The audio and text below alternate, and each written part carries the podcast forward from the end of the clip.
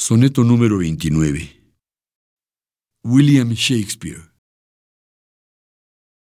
Cuando en desgracia y cari acontecido me retiro del mundo y sus vecinos, e irrito al cielo con grito y gemido, y maldigo mi suerte y mi destino, deseándome más rico en esperanza, más popular que aquello con más tiento, envidiando aquí amor, ahí bonanza, con lo que más deseo menos contento Aún así, inconforme en mi persona si pienso en ti, siento brotar del suelo como de un pájaro al romper la aurora, un canto que va directo al cielo.